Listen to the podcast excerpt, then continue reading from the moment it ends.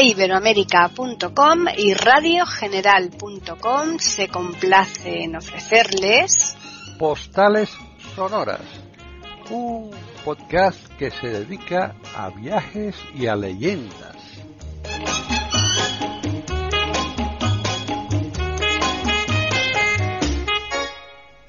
Bienvenidos otro día más a Postales Sonoras, Cultura y Leyendas en iberoamérica.com. Soy Paqui Sánchez Galvarro y como siempre está aquí Juan Carlos Parra que nos va a continuar en estos viajes que estamos haciendo de forma virtual. Así que, ¿qué tal, Juan Carlos? Hola Paquita, hola a todos. Bueno, bien, un poco fresquito, ¿verdad? Estamos teniendo una primera fresca aquí en Madrid, pero, pero bien. Fíjate que está el día totalmente nublado, casi casi como si estuviéramos en Londres, ¿no? Porque es allí donde vamos a ir, ¿no? eso, es, eso, es lo que te decía, pero por lo menos, mira, nos hacemos la idea de que estamos allí en Londres, porque sabes que allí llueve mucho. nos cogemos el bombín y, ya está. agua si no vamos a recorrer las calles de Londres. Bueno, te dije, bueno, tengo que rectificar una cosa antes de, que empecemos, ¿vale? Verás, el otro día estuvimos hablando de, sabes que dimos una vuelta en el bus turístico y bueno, son muchas cosas. Mm. Y eh, os dije que la, casa losada estaba en Oxford Street, no, está en Regent Street. Lo que pasa es que son dos calles que están muy juntas, pues eh, por la confusión de, tantas cosas, pues se me fue. Si es en Regent Street, en el número 105, ¿no? Todavía se puede visitar y se pueden hacer muchas cosas. Además estamos muy cerquita, ya aprovechando que estamos al lado de Oxford Street, de Regent Street. Bueno, mira, yo el, el, hotel donde cuando fuimos nosotros lo teníamos en el hotel al Charing Cross Hotel que está cerca de la estación. Ahora te digo esto porque es muy importante esto de Charing Cross. ¿eh? Eh, está al lado de la estación de Charing Cross, que fue la primera estación que se creó en, en Londres. ¿no? Sí. Y si quieres, pues salimos del hotel muy cerquita, vamos a ir a la, Trafalgar Square, que es, visto que es la plaza famosa que está en el centro de Londres. ¿no? Es una plaza muy importante. Eh, bueno, y ahora te hablaré un poco de eso del Charing Cross cuando avancemos en esto de la plaza porque tiene que ver con esto. Bueno, pues esta plaza fue construida para, como sabes muy bien, para conmemorar aquella batalla famosa de, Trafalgar, ¿no? Aquella batalla que se produjo el día 21 de octubre de 1805. Hay un episodio nacional de de Benito Pérez Galdós que lo, explica muy bien, ¿no? Sí, es verdad, en los episodios nacionales que son una maravilla todos ellos. Además es el primero, es con, mm. como se empieza, empieza con Trafalgar, ¿no? Sí, sí, sí. Bueno, sabéis que en, en aquella batalla la Armada Británica venció a las armadas española y francesa, ¿no? Que estaban unidas, ¿no? Sí. Y eh, de alguna manera esto produjo y se fue una gran victoria y un, fuerte ánimo para los eh, británicos frente a las tropas eh, napoleónicas, ¿no? Pero te digo, bueno, esta, eh, Trafalgar, que para, para, que la gente si no lo, sabe, Trafalgar es un cabo, ¿no? Un cabo muy importante que está cerca de lo que se llama los Caños de Meca, ¿no? Los conoces tú, ¿no? Está en Barbate, ¿no? En Cádiz. Cádiz, sí. Es un sitio muy bonito, la gente lo quiere visitar. Ahora tendrán que estar los británicos tirándose del pelo recordando todo el rato a España, ¿no? Pues esas cosas que tienen que hablan del chauvinismo de los franceses, pero es que los ingleses son casi peores, ¿no? Pues sí, realmente. Bueno, el nombre de, la plaza al principio no se llamaba así, evidentemente la plaza se construía antes, se llamaba era la plaza de Guillermo IV. Eh, pero claro, el primer lord, eh, uno de los primeros lores, ¿no? De, de, esa época, que era Lewis eh, Lewis Taylor, ¿no? Mm, pues le sugirió, sugirió que es, bueno, ya que se había vencido en esta batalla, que había sido muy importante, que se podría, que se le podría cambiar al actual nombre, ¿no? Y así se hizo. ¿Mm? Bueno, eh, verás, en el, eh, vamos a empezar a describir cómo estaba la zona de, la, de la plaza, ¿no? En el norte de la plaza, eh, aquí se situaban, se encontraban las caballerizas, ¿no? Las caballerizas reales, teniendo en cuenta que estaban muy cerca de, o estamos en el Strand, estamos muy cerca de Westminster, en el distrito de Westminster, para ser más exactos, y no muy lejos tampoco de, Buckingham Palace, ¿no? son las dos residencias reales eh, más importantes que ha habido en la monarquía, porque luego los monarcas eran itinerantes hasta que ya se construyó el palacio de, Buckingham Palace, ¿no? Eh, John Nash hizo un palacio muy moderno que ya iremos también a visitarlo, ¿no? Sí. Bueno, eh, esto se hizo desde la época, o se le dio el nombre ya en la, desde la época de Eduardo I, ¿no? De Eduardo I de Inglaterra. Y mientras que en el sur, en el sur de aquí, de, la, de la de, siempre hablamos de la plaza, no estamos hablando del sur de, Londres, no, de, estamos hablando de la plaza, ¿no? Cómo está constituida. Sí, exacto. Eh, aquí se encontraba lo que yo te he dicho antes, lo que se llamaba el Charing Cross eh, Wilhelm o Wilhnal, este es el, el punto cero de, de, Londres. Es como aquí la Puerta, la puerta del, Sol. exacto. Exactamente lo mismo. Mm. Por eso te decía la importancia que tiene mm. esto, ¿no? Porque actualmente todas las comunicaciones, todos los lugares que se comunican con Londres, eh, digamos, pero ya no solo en Inglaterra, sino Londres, Gales, Londres, Escocia, Londres, eh, Irlanda, o sea, Belfast, ¿no? La zona que es eh, británica. El Reino Unido, pues, en general. El Reino Unido, pues parten de aquí, efectivamente, el Reino Unido, pues parten de aquí, de esta zona, ¿no? Sí. todas las zonas se, se miden, ¿sabes? Ah, kilómetro tal, pues desde aquí, ¿no? bueno, pues verás, en 1800, aproximadamente en 1820, el rey Jorge IV ¿no? Eh, pues eh, encargó a, John Nash. Este John Nash es el que yo te decía que es el, el que construyó Buckingham Palace, ¿no? Sí. Pues organizó la, la urbanización de, y la, de, toda esta zona, ¿no? Digamos que fue una nueva reubicación del nuevo Londres, ¿no? Lo que iba a ser la nueva arquitectura, como se hizo en París, esas, esas avenidas tan abiertas, ¿no? Que se hicieron después en la época napoleónica, con esos boulevards, esas que te decía, las bolas eh, verdes, ¿no? Esos castaños que se colocaron y tal, ¿no? Sí. Pues eh, aquí en Londres, pues se le encarga a este, a este señor hacer este tipo y se abre todo Londres, empiezan a hacerse una serie de, de, lugares importantes, incluso estas plazas, eh, estas plazas que son importantes, como esta de, de, Trafalgar Square, que ya te he dicho que era Guillermo IV, ¿no? Y la va a hacer, eh, se va a encargar de hacerla el arquitecto eh, Charles eh, Barry y, y fue terminada en 1844. En 1824 se, se más o menos ya estaba construido gran parte porque en 1824, como vamos a ver a continuación, la National Gallery ya empieza a funcionar, ¿no? Sí. Este, esta plaza, como bien sabes, que tú sabes que has estado allí, ¿no? Es el sitio, el centro de reunión de, habitual de donde se producen las manifestaciones, principales manifestaciones políticas y Sí, como ocurre en todos los países, ¿no? que siempre eligen una. Sí, es un sitio importante, emblemático para protestar. Pero claro, claro. Si, aquí, la gente en Madrid va a Sol, que tenemos el, gobierno de la Comunidad de Madrid, pues aquí al ladito, ¿no? Aquí es que tienen, eh, tienen Downing Street, tienen el, Parlamento que está en Westminster, que está al lado. O sea, que te quiero decir, eh, Buckingham Palace es un sitio muy, muy, muy céntrico para poder protestar sobre el tema que sea, ¿no? Claro. Hace, yo cuando estuve estaban protestando todavía por lo de la guerra de Irak y querían sacar las tropas de, de, allí, de, de, Irak, como hizo aquí Rodríguez Zapatero, ¿te acuerdas, no? Sí, sí. Bueno, pues el sitio más importante, que además según se, se, ve y se, es importante porque a ver, llegas a la plaza y lo primero que ves es una gran columna, ¿no? Pues es la columna dedicada precisamente a Nelson, ¿no? ¿No? Esta columna que, que, la vamos a ver ahora, la vamos a describir un poquito, ¿vale? Muy bien. Bueno, pues es un monumento que ya te decía, ya te digo antes que está situado, eh, pues no, no está justamente en el centro, pero sí en un lugar muy visible dentro de la plaza, ¿no? Ya. Eh, vamos a ver cómo te lo voy a, cómo te voy a explicar eh, para que los, eh, la gente me, me entienda, ¿no?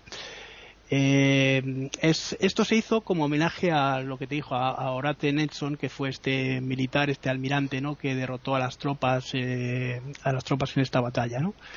Que además él, él eh, falleció en el transcurso de esta, de esta batalla, ¿no? No sé si lo, lo, sabéis que él, él, no llegó a verla, no llegó a verla. llegó a verlo triunfar porque una de las balas que de, de, los ataques de los franceses le, le, partieron, pero aún así él siguió luchando porque era un tío muy bravo, ¿no? Era una hmm. persona muy brava, ¿no?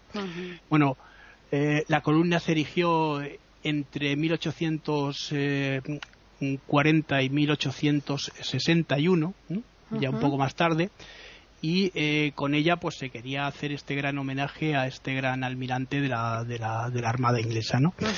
Bueno, eh, la estatua de, de, Nelson mide 5 metros con 5, que es 5 metros y medio, es una estatua bastante grande, ¿no? Eh, son 5 metros que, bueno, con respecto a lo que es el monumento es pequeña, pero claro, ¿no? Claro. Y bueno, y se erigió sobre sobre una columna, una columna de granito, que es, además tú cuando llegas lo habrás visto, esa columna negra, ¿no? Grandote, que, mide 46 metros, que es una altura bastante respetable, ¿no? Por eso pues se, decía que no. Bueno, pues eh, la estatua mira evidentemente hacia el sur, pero mira, hay una, una teoría en la que dicen que bueno, que mira hacia el sur porque allí hacia el sur estaba Westminster, es donde está el Parlamento y demás, ¿no?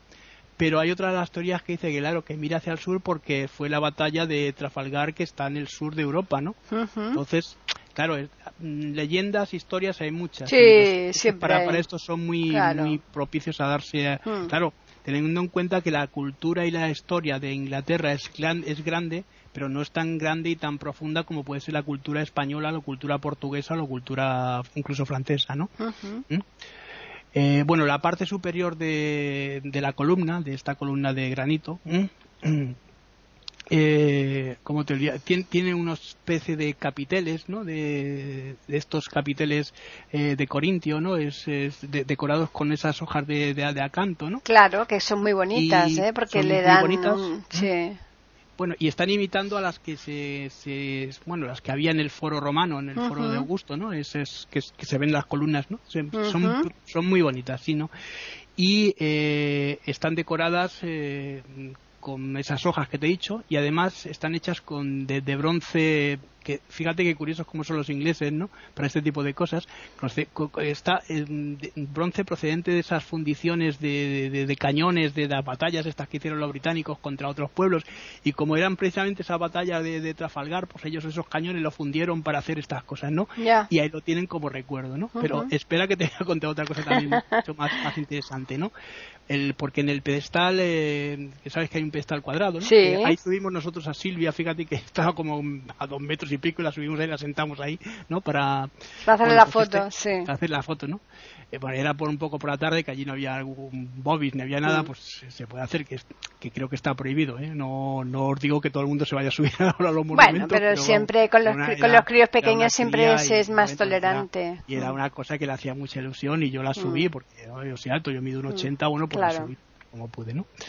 Eh, eh, bueno, pues está decorado este está decorado con, con, cuatro plafones, ¿sabes? Los plafones son como esas eh, los medallones. Sí si para que os hagáis mm. una idea son esas lámparas que son como aplastadas como un mm. pegote no redondas pues más es, es, igual más o menos y eh, que describen las cuatro grandes eh, batallas eh, que en las que venció Nelson no que son Trafalgar la batalla del Nilo la batalla del Cabo de, San Vicente que es, pues está en Portugal ¿te acuerdas cuando hicimos el recorrido por Portugal. Sí.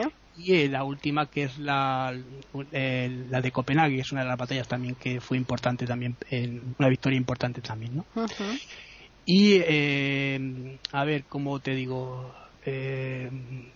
Eh, eh, fueron empleados los bronces, porque aquí es donde iba, ¿no? que es curioso, ¿no? Eh, para hacer estos, estos eh, también de, los, de los vencidos, ¿no? de, los, de los pueblos vencidos. Y fíjate que hay, en, en, hay cuatro leones, que ahora hablaremos de ellos, y de las capturas de esos barcos se, se, cogió los bronces para crear estos plafones que te he dicho, pero también los leones, ¿no? Y el monumento en sí fue diseñado por, eh, por un arquitecto que importante también en la época que era eh, William, William Railton, que es uno de los arquitectos que también colaboró, porque ten en cuenta que aquí se, se, trabajó con mucha gente, ¿no? Eh, habida cuenta de que John Nash eh, era como Ventura Rodríguez, ¿no? Que sabes que aquí la Cibeles pues trabajó con un montón de, escultores y de gente para crear el, bueno, y luego se ponen las medallitas ellos, ¿no? Hombre, claro. Y eh, desde 1938 mm, eh, se instalaron los cuatro leones, que es a lo que iba a ver, por lo que te decía que cada uno va haciendo una cosa. Sí, claro. esos cuatro leones grandes que son de que si están, están en las esquinas, no sé si los, cuando fuiste lo viste, que son muy bonitos, ¿no? Son muy, a ver, muy llamativos, ¿no? Sí. Eh, y fíjate que estos eh, cuatro leones eh, que están, ya digo que en la base de la columna, eh, se emplearon los eh, bronces de los cañones que se quitaron a los barcos españoles, que ya tiene morbo la cosa, ¿no? Ganas de, tocar la moral, ¿no? no, no, pero que, dices, bueno, encima de que nos derrotan, coño, nos cogen los cañones y, encima funden para... Para, para, eh, para hacer leones. sí, sí. Y bueno, la obra se, se, terminó ya completamente en 1867, ¿no? Ahí estamos ya cerrando, ¿no? Eh, mira, pues como estamos aquí ya en, Trafalgar Square, ¿no? Sí. Eh, vamos a pasar a la National Gallery, que es una de las grandes eh, pinacotecas sí. importantes, ¿no? Bueno, pues te diré que es el principal museo de arte de Londres hablo de museo de arte, no confundamos con lo que voy a decir ahora, ¿no? Que está situado en, aquí en el Strand, en el, en el norte de la de la plaza, precisamente en la zona norte de la plaza de Trafalgar Square, ¿no? Además es visible, es un, edificio muy bonito también, ¿no? Y eh, bueno, todo esto pertenece, como te decía antes, al distrito de Westminster, ¿no? Es una zona centro muy muy importante que está en el Gran Londres, lo que es la City londinense, ¿no? Eh, la semana que viene, si quieres, hablamos un poco de esta zona porque es donde nació Londres, el Londinium de los, de los eh, latinos, ¿no? Teniendo además en cuenta que el inglés eh, actual es una mezcla entre el francés que llevaron los normandos, un 20% de latín y un 40% de la lengua sajona. Quiere decirte que, que esa mezcla entre el pig y el pork es evidente que hay una hay una tradición latina muy grande también en el, en el inglés, ¿no? Esta, esta, como te decía antes, fue inaugurada en 1824. Mm, ¿Te acuerdas que cuando hablábamos de la, de la construcción de la plaza? y eh, es una de las colecciones más eh, importantes tiene mm, eh, de, no, de, no, de, Inglaterra sino del mundo fíjate cuenta cuenta más o menos con unas 2.300 mm, pinturas estamos hablando de pinturas por eso decía de arte no no de otra, otro tipo de cosas eh, eh, pues mayormente son pinturas europeas y muchas de ellas, eh, a pesar de que el fondo fue creado de una forma, digamos, no lucrativa y demás, y que ahora lo veremos, algunas, muchas de ellas fueron robadas también, como se ha hecho con muchas cosas, han hecho los ingleses, entre otras, pues parte de Son maestros para eso. No, entre otras, parte de la colección del Prado cuando mm. Fernando VII, bueno, aquí fue una tontería que hizo Fernando VII, que fue un regalo al duque de Wellington, mm. ¿no? Y no, pues les dijeron que se lo querían devolver y dije no, no, quedaros con las piezas entre ellas estaba la Venus del espejo de ya ves mm. bueno eh, y es bueno hay piezas que, que em, piezas que se dice que, que, contienen todos los estilos todos los periodos no igual que pasa en el Prado no eh, eh, y esto, eh, mm, fíjate qué curioso que estamos hablando de piezas desde 1250 eh, hasta 1900. No hay más porque ya hay otros museos ¿no? que se dedican al, arte contemporáneo. sí, porque son pinturas muy diferentes. Claro. y decía que su contenido lo que tiene en sí es de pinacoteca. Estamos mm. hablando de pinacotecas importantes. Fíjate, el Louvre no es una pinacoteca, aunque tenga pintura.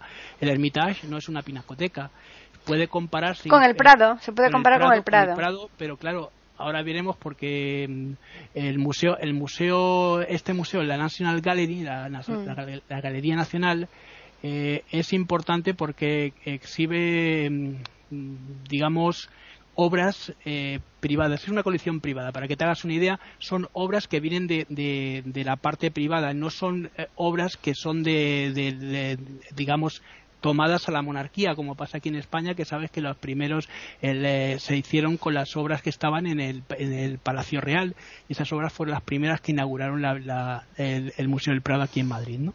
Aquí es diferente, ¿no? Es, es, muy curioso, todos los ingleses es una cosa muy extraña, ¿no?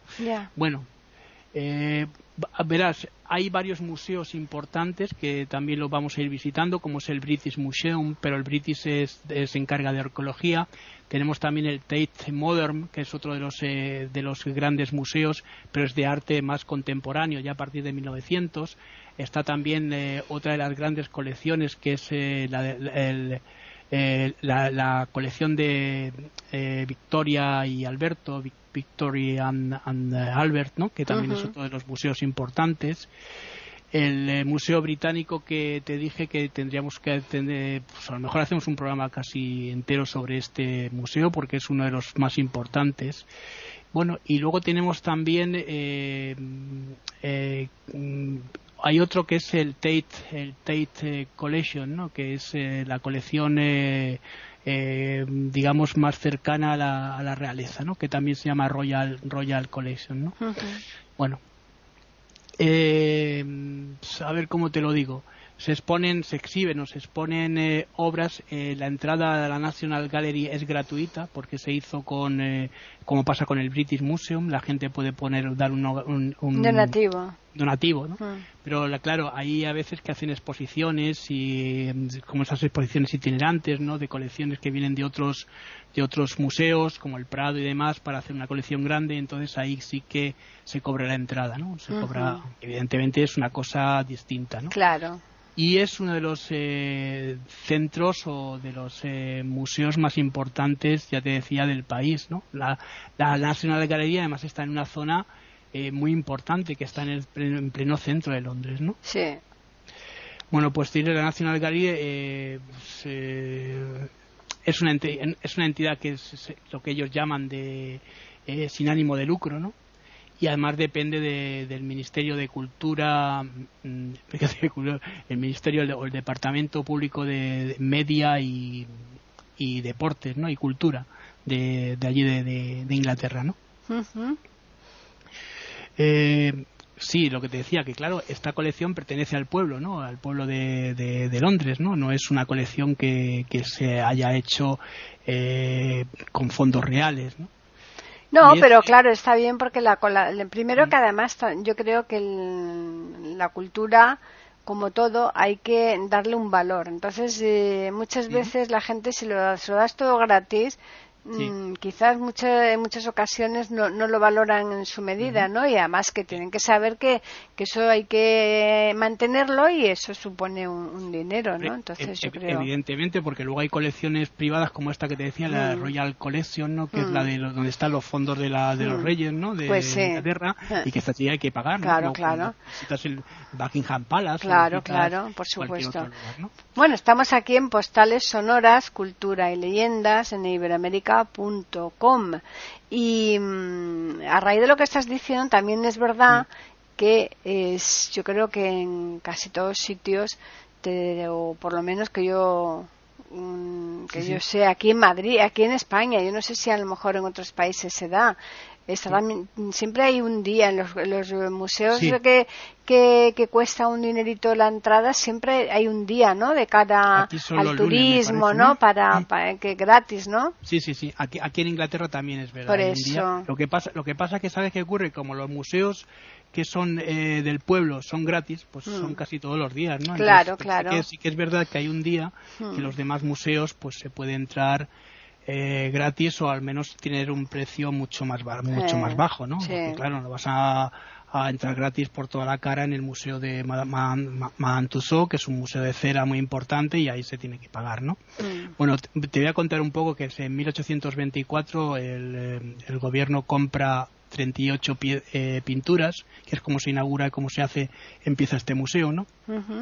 Y estas pinturas se compran a un tal John Julius eh, eh, Argersten, perdón, que este era una especie como de, ¿cómo te lo diría yo? Como de corredor de, de, de, cuadros, eh, es, una de las personas que llevaba las colecciones de otros, eh, las subastas y demás, y entonces los herederos deciden pues pasarlo a, esta, a este, a, o donarlo si lo quieres a la, a la, al Museo Nacional para que el pueblo pudiera disfrutar de estas obras. Y poco más te puedo contar de la National Gallery. La National Gallery es un museo que hay que visitar, eh, quieras o no mm. quieras. Evidentemente, si estás en Londres, pues hombre, tienes un momentito. es un sitio además muy tranquilo, es un sitio de reposo como cualquier otro lugar, cualquier otro eh, museo importante. No, no así el, el British, que se oyen más voces y la gente habla y comenta en las eh, pinacotecas, no sé si te has dado cuenta cuando vas al Prado que la gente se queda como extasiado mirando Sí, están mirando el cuadro. más Exacto, hay menos, conversaciones, ¿no? Mm. ¿Mm? A no ser que venga una guía con un grupo de, de personas y ya entonces estén ahí mm, eh, parloteando y te tienes que quedar un poco fuera para luego meterte a verla. Y tampoco dejan que, sobre, que sobrepase demasiado el número de personas en la sala, o sea que no están un poco despejadas, no dejan pasar a más. ¿eh? Mm, y luego otra cosa también importante, cuidado con las fotos, porque antes se dejaban hacer muchas fotos, ahora ya está prohibido en muchos museos. Sobre todo con, flash, el flash.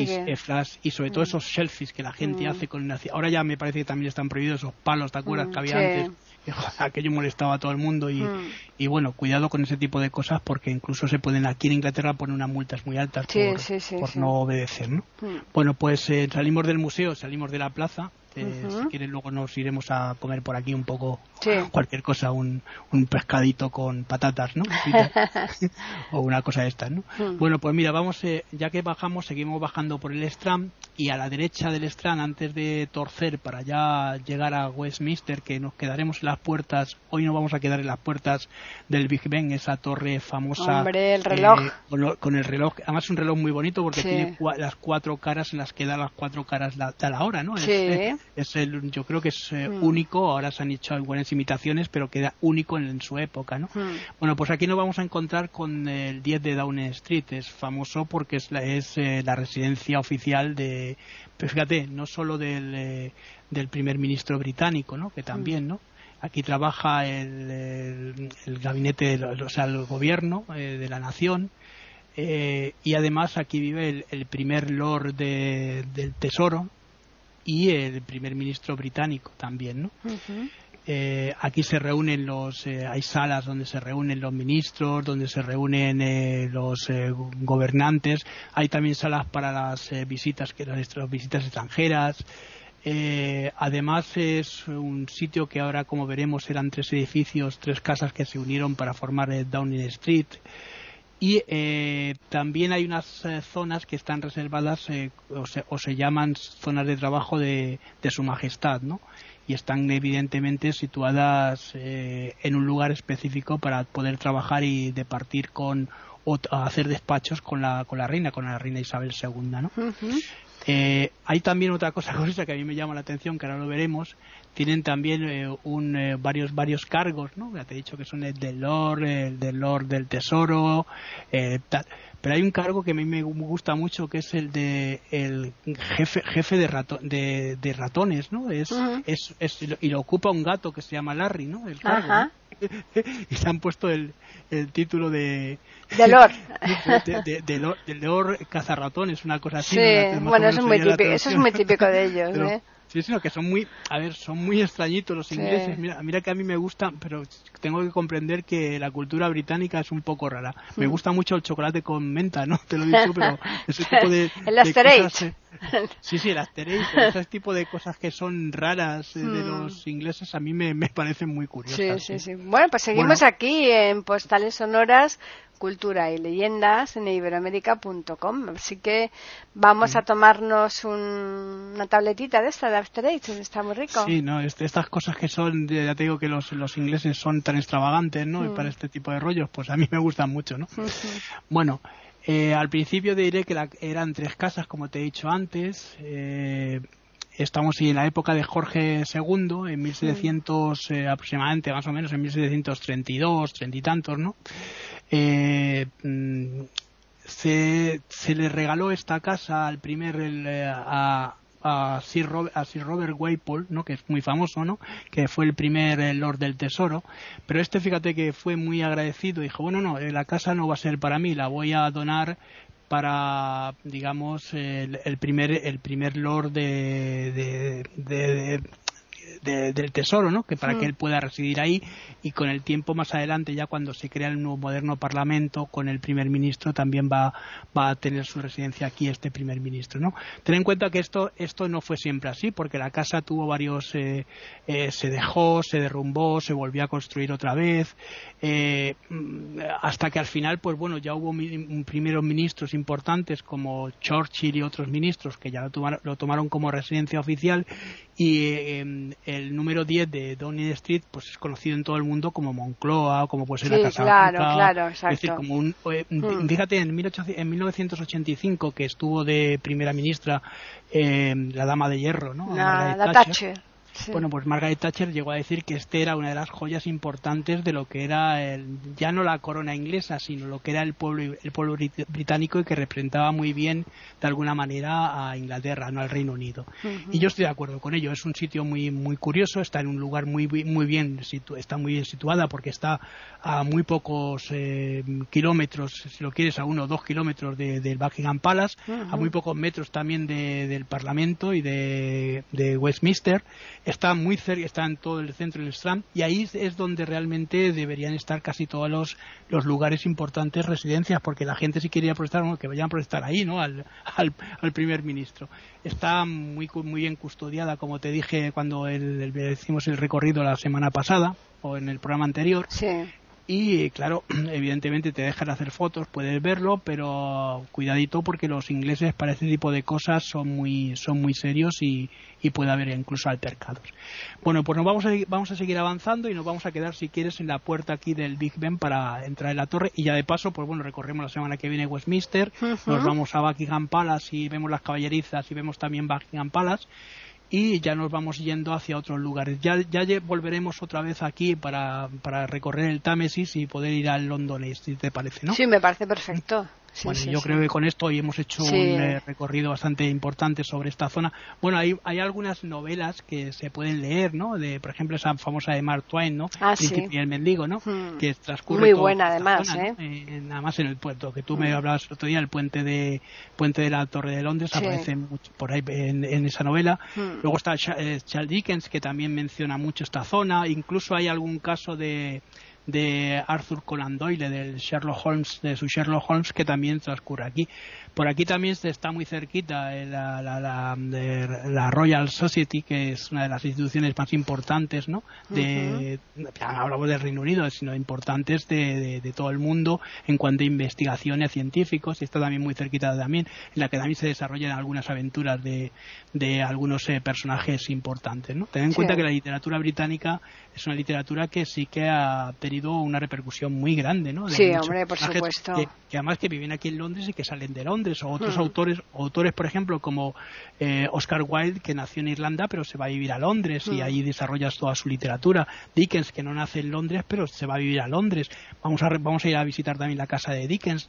Es eh, una cultura que además, eh, fíjate qué curioso que aquí en España no se trata porque aquí somos muy raritos con nuestra cultura, ¿no? Casi la despreciamos y sin embargo los ingleses con menos que nosotros porque seguramente tienen muchas menos cosas de, en cuanto a arquitectura en cuanto a construcciones en cuanto a antigüedad los ingleses le dan una, una, importancia lo, exacto, y, ponen, y, ponen, y, ponen, dinero ¿eh? fíjate que hmm. lo que lo que te decía el otro día el, el teatro este del, Glo del Globes eh, hmm. bueno pues no había nada se reconstruyó totalmente y se pagaron 7 millones de libras hmm. la casa de William Shakespeare igual aquí se encuentran los restos de, de Cervantes y solo se ponen ciento y pico mil euros para poder intentar saber si aquellos son los restos de Cervantes. Sí, ¿no? sí hombre, sí. Que eh, aquí le damos muy poca importancia a, a, todo lo nuestro. Eh, y no sabemos vender además para nada mm, las mm. maravillas que tenemos, pero bueno. Mira, que tenemos el, libro más importante de pues la historia de la literatura, el Quijote, que es el Quijote. Ya ves. Y, y, que, mal se ha vendido. Y, sin embargo lo han tenido que vender eh,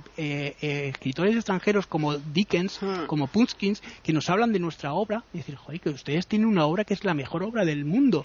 Y tienen ustedes una literatura que es la literatura de los siglos de oro que ustedes no le dan importancia. Exacto. ¿Mm? Entonces a mí eso me, produce una rabia tremenda. Mira lo que decía pues eh, Marcel Batallón, ¿no? Uno de los, eh, fíjate que para ellos los franceses son muy chauvinistas, muy chauvinistas ¿no? Mm, mm. Pues decía, decía Marcel Batallón, oye, si es que si hubiera escrito el, Quijote un francés, estaría estaría diciendo que los, franceses cada dos por tres, mi héroe, mi héroe, mi héroe. Sí, sí, y ustedes, ustedes no le dan importancia. Sí, sí, sí, menospreciamos o, infravaloramos, mejor dicho, más que menospreciar, infravalorar. sobre todo como que, como que somos un pueblo un poco, ¿cómo te lo diría yo? Como diciendo, bueno, lo menospreciamos incluso mucha gente por envidia. No te creas que es por, por decir, ay, no, es que yo no puedo. No, no, es por envidia por no poder hacer eso. Es decir, bueno, como un compatriota mío eh, puede llegar a, hacer este tipo de cosas. Pues hmm. sí, señores, lo tenemos y tenemos, y tenemos una importancia dentro del mundo de la literatura y de la cultura muy grande que la hmm. gente no, no lo conoce. ¿Por qué? Pues porque si simplemente tienes que ver a los hispanistas ingleses que, o franceses o de cualquier otro lugar que están trabajando sobre nuestra cultura, que valoran nuestra cultura, vamos, una cosa tremenda. Pues sí, realmente. Bueno, ahora ya poco a poco se, eso va cambiando. Ten en cuenta que ya los modernos estudios de literatura, de, de historia y demás están cambiando. Entonces eso ya me va alegrando un poco más. Pero claro, todavía seguimos con esa gazmoñería, con esa, mm, no sé, tontería ancestral que tenemos de, de, menospreciar lo, que, lo nuestro, que lo nuestro es de, ah, ah, como es español no lo podemos alabar para que no nos digan nada. No, es que si tenemos una obra importante o tenemos un pintor como Velázquez, tenemos que sacarlo y tenemos que decir que tenemos unas meninas o tenemos un, un, un Quijote. Mm, exacto, eh, exacto. Sí, sí, sí. Bueno, pues nada, vamos a recordarles a los oyentes que nos pueden escribir al correo postales arroba y también tenemos un Twitter eiberoamerica con las iniciales EI y la A de América mayúsculas. La semana que viene más. Sí, además yo te digo que estamos en una ciudad muy bonita, es una mm. ciudad preciosa, que cuando acabe esto del coronavirus yo recomiendo a la gente porque además es una ciudad muy bonita para pasear, tiene muchos espacios eh, verdes, es una ciudad que las aceras, sobre todo en el centro, ya en los demás sitios, las zonas, pues no sé cómo serán porque yo no está, pero bueno, las, las zonas que son más turísticas tienen unas, unas aceras muy anchas para poder pasear tranquilamente.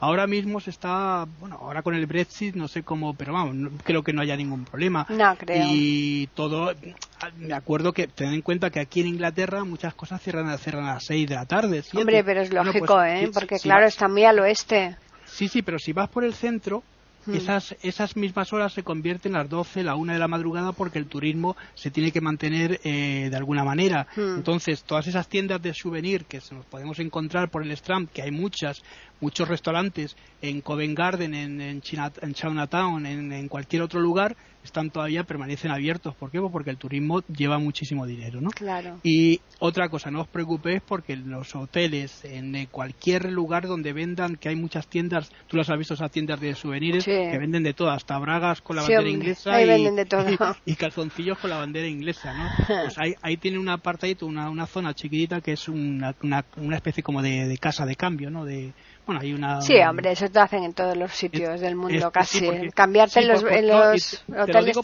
te lo, digo porque los ingleses son muy raritos a la hora de pagar en, euros, no quieren... No, no, no, no, quieren, pero que, pero que los cambios, eso te los en cualquier hotel, porque eso para ellos es una ganancia tremenda, porque siempre te lo van a hacer a un precio muy inferior a lo de los bancos y por tanto es, es una ganancia más que tienen ellos. Claro, claro, por mm. eso te estoy diciendo que es que además ellos van a salir ganando, a ellos les conviene, a ti también, y bueno, y mm. todos.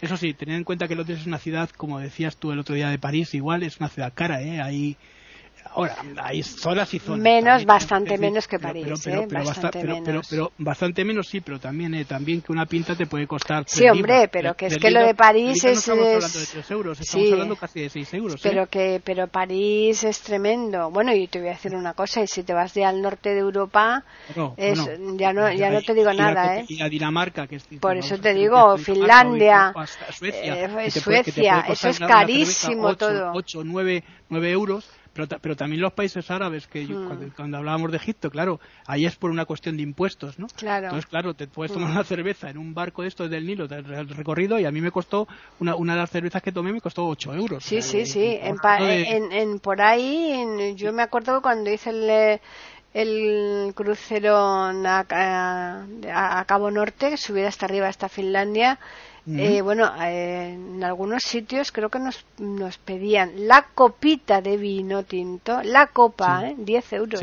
y, las Coca-Cola son caras. ¿Sabes lo que pasa? Que en esos países la gente cobra mucho dinero. Para ti es muy caro, pero para ellos es como nosotros tomar aquí una cerveza en un, en un bar, ¿no?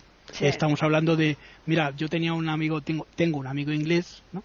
Que cuando venía aquí, porque estaba casado con una, una una mujer española. Mm. Y venía aquí, siempre quedaba conmigo. Nos íbamos, la primera vez que quedé con él, nos fuimos a tomar por aquí, por el barrio, una, una cerveza. Y cuando fue a pagar, eh, decía, ¿cuánto es? Y, pues eh, eh, no me acuerdo cuánto era, uno, y pico, uno mm. veinte. Se queda asustado de lo barato y estábamos allí 10 o 12 y dice, bueno, pues mira, cóbrate la mía y cóbrate la de todos los que están aquí ahora. Claro, y aún así les resultaba barato, porque claro, por eso cuando vienen aquí los ingleses, cuando hay fútbol, bueno, se ponen las botas porque me bebiendo. Por eso te digo que, que es mm. que dependiendo de, de, lo claro, en Alemania, que es mm. cara también la cerveza, pero claro es que un alemán cobra 3.000 o 4.000 euros al mes. Mm. En Inglaterra, pues exactamente lo mismo. Y en, y en estos países que tú me estás diciendo, pues a lo mejor un señor cobra 6.000, es verdad que paga la mitad en impuestos, pero claro, sí, tiene, paga muchos impuestos. todo porque mm. pagan un montón de cosas, pero claro, también tienen que la luz, la luz les cuesta 10 euros, mm. eh, no sé qué. Quiero decirte que todas esas son ventajas. Eh, también teniendo en cuenta que además tenemos uno de los países con el internet y otra serie de la luz y demás más caros de Europa. ¿eh? Fíjate que eso que tenemos, teniendo la luz que tenemos, que podemos tener energía solar, no lo mm. hacemos y mm. pagamos pagamos energía eléctrica a otros países como pagamos parte de la energía eléctrica a Francia, ¿no? Pues sí. Cosas extrañas. Eh, simplemente por despedirme y deciros que bueno que la semana que viene seguimos y que leáis sobre todo literatura inglesa para ambientaros en lo que estamos haciendo, ¿no? En grandes, esperanzas, por ejemplo, cosas así, ¿no? Sí, sí, sí. Muy bien, pues nada, simplemente agradecerles como siempre la atención que nos prestan y recordarles que el próximo jueves volveremos nuevamente aquí en iberoamérica.com con el recorrido que estamos haciendo con Juan Carlos Parra en postales sonoras, cultura y leyendas.